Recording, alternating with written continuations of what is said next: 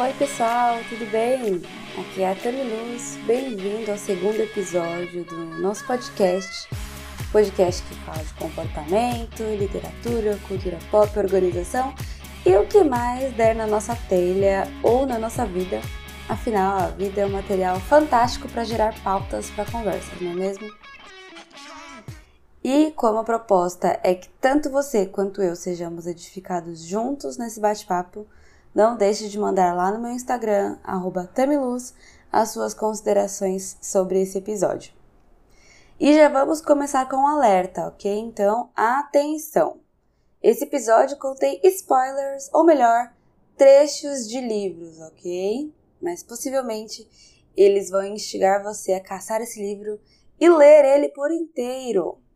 Então vamos lá, porque hoje eu quero compartilhar com vocês uma resenha sobre o livro Quando Cristo Voltar, de Max Lucado, e conversar um pouquinho a respeito desse assunto. Eu cheguei a compartilhar alguns trechos do livro no meu Instagram, mas eu me dei conta de que se eu fosse ficar compartilhando cada trecho do livro que eu marquei, eu ia ter que criar artes para o resto da minha vida para colocar naquele stories. E eu preciso também dar conta da casa, das aulas e de outras coisas, então não ia rolar. Até que, conversando com o Love, se você não sabe quem é o Love, volte um episódio, escute até o fim e depois volte para esse minuto nesse episódio. Enfim, conversando com ele, ele deu a ideia de fazer a resenha do livro num podcast. E olha que maravilha! Inclusive, uma das maravilhas dessa podosfera é não precisar se arrumar para gravar. Que liberdade, meu povo, maravilhoso. Voltando ao livro, ou melhor, iniciando. Confesso que eu comecei a leitura desse livro um pouco cética e sem muito ânimo. Eu já conheço um pouco da escrita do Max, mas eu não sabia muito bem o que esperar desse livro. Na verdade, no fundo, no fundo, eu sabia o que era aquilo que eu estava sentindo. Era um incômodo é, eu realmente estava sentindo um incômodo em ler e em pensar na volta de Cristo. Porque afinal, não sei para você, mas em geral, eu acredito que não é das coisas mais simples de se entender, né? É na verdade tão complexa quanto outro assunto que eu no fundo, no fundo, também estava tentando evitar, que é a morte. Mas como eu iria passar 10 dias na praia eu tinha levado dois livros e o outro livro já tinha terminado, só me restava esse mesmo, né? Eu não sei vocês, mas eu tenho o costume de pedir ao Espírito Santo que me conduza nas leituras que eu faço. E com esse livro não foi diferente. Fui lá, folhei as primeiras páginas, vi que seriam longos 13 capítulos, apesar de que o livro não fosse tão grande assim e comecei. Bom, os dois primeiros capítulos não foram muito interessantes para mim. E como é que eu sei disso? Porque não tem nenhuma marcação sequer, nenhum post-it grudado, nada. A primeira marcação mesmo veio meio que a contragosto, inclusive, no capítulo 3, quando o Max escreveu isso. A ressurreição, portanto, é a base da fé cristã se essa base é sólida, então a construção sobre ela é confiável. Se você a remover, toda a casa desmorona. Essa afirmação me causou estranheza, depois me chocou e me fez pensar que se eu não lidasse com assuntos como morte, ressurreição, volta de Cristo, o cristianismo que eu viveria seria incompleto. E como que é para você isso? Como é lidar com esses assuntos? É tranquilo? Você já passou por esse processo faz tempo, ainda não? Já caiu no seu espírito? Me conta um pouquinho também da sua visão.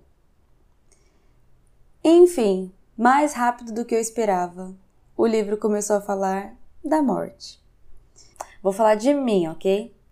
Não é que eu tenha medo da morte, ou talvez seja isso mesmo.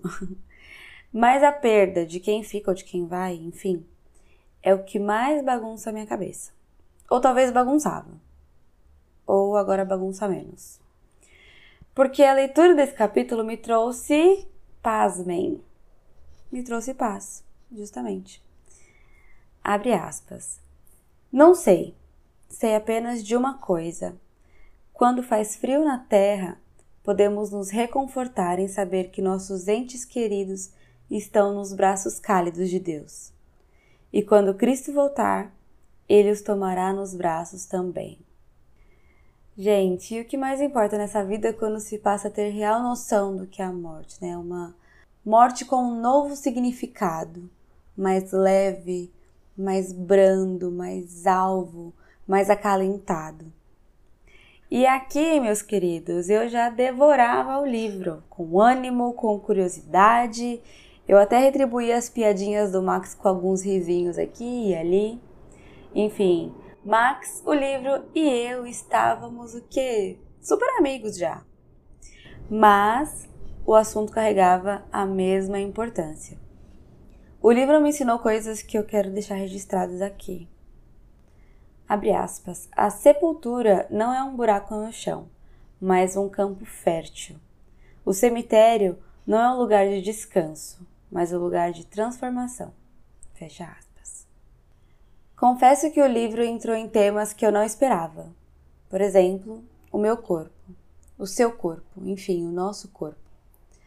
Talvez você até esperasse por isso, afinal, toda essa coisa de morte e ressurreição. Mas aqui eu quero dizer que ele fala do nosso corpo vivo. E com que beleza ele trata do nosso corpo vivo.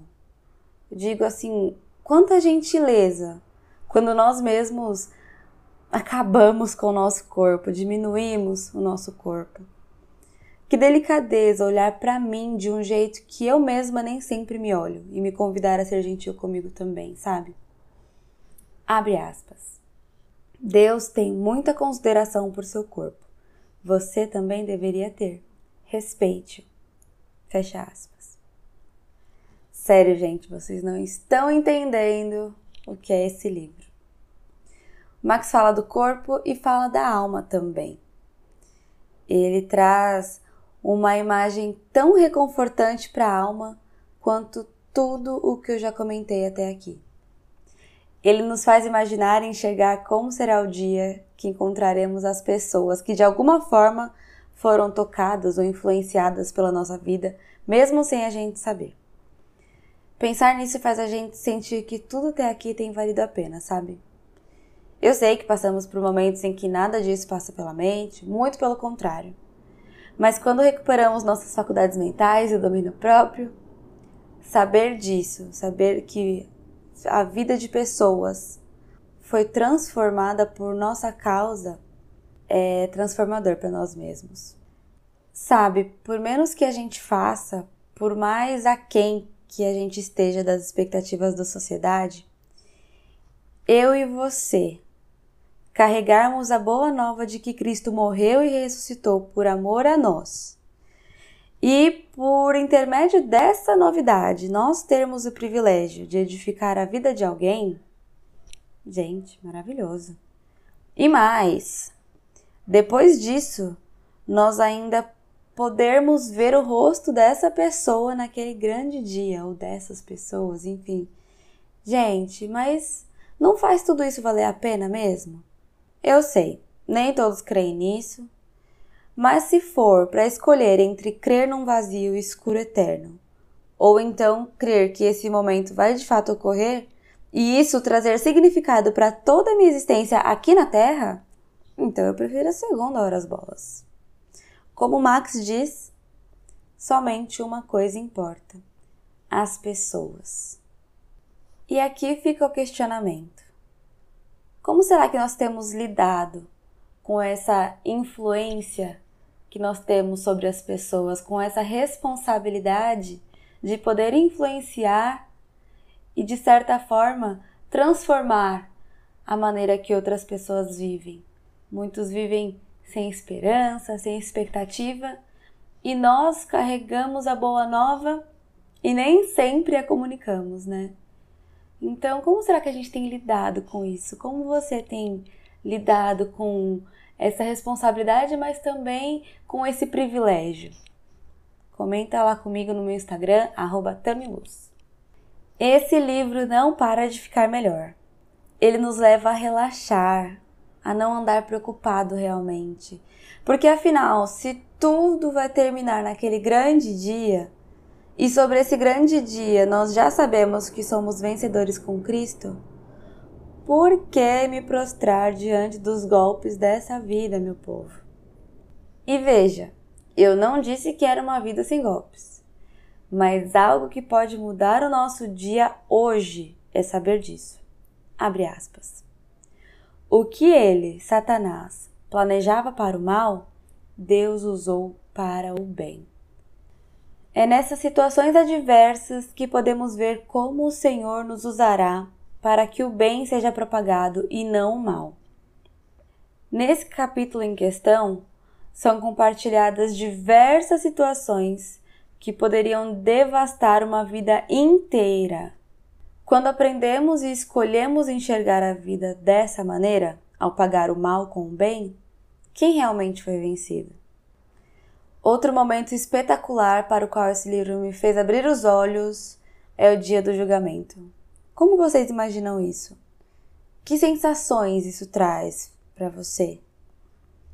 Eu confesso que só de pensar que os meus podres iriam aparecer num telão e me constranger na frente de toda a humanidade já me dava alguns enjoos. Que dia difícil eu pensava. Mas sabe de uma coisa? Não mais. Porque a verdade relatada no livro me fez abrir um enorme sorriso e respirar aliviada. Me fez não me sentir mais oprimida, mas sim amada.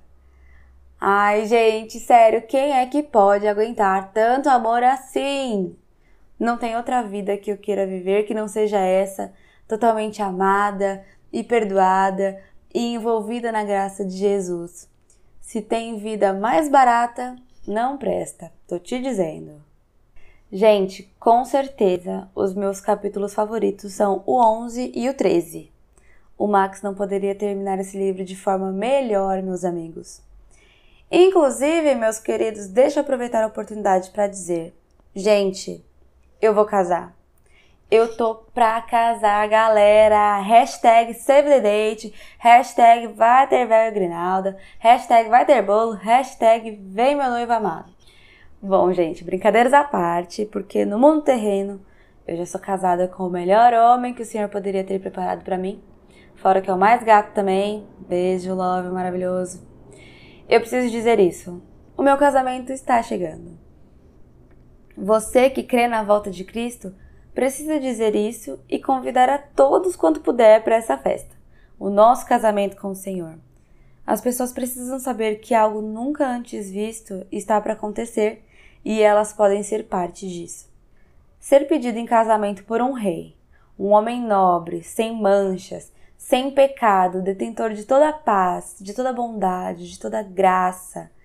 Ser validada pelo amor daquele que daria sua vida por mim e deu. Tudo isso nos faz andar em segurança, nos faz andar com confiança, viver os dias com ardente expectativa enquanto estamos aqui nessa terra.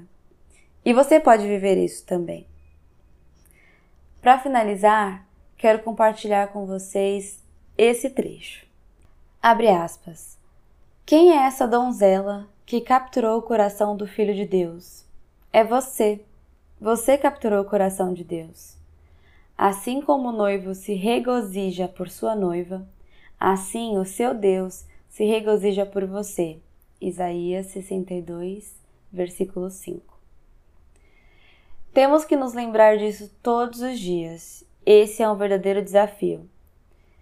Tem como não desejar a vinda de Cristo depois de um livro desse?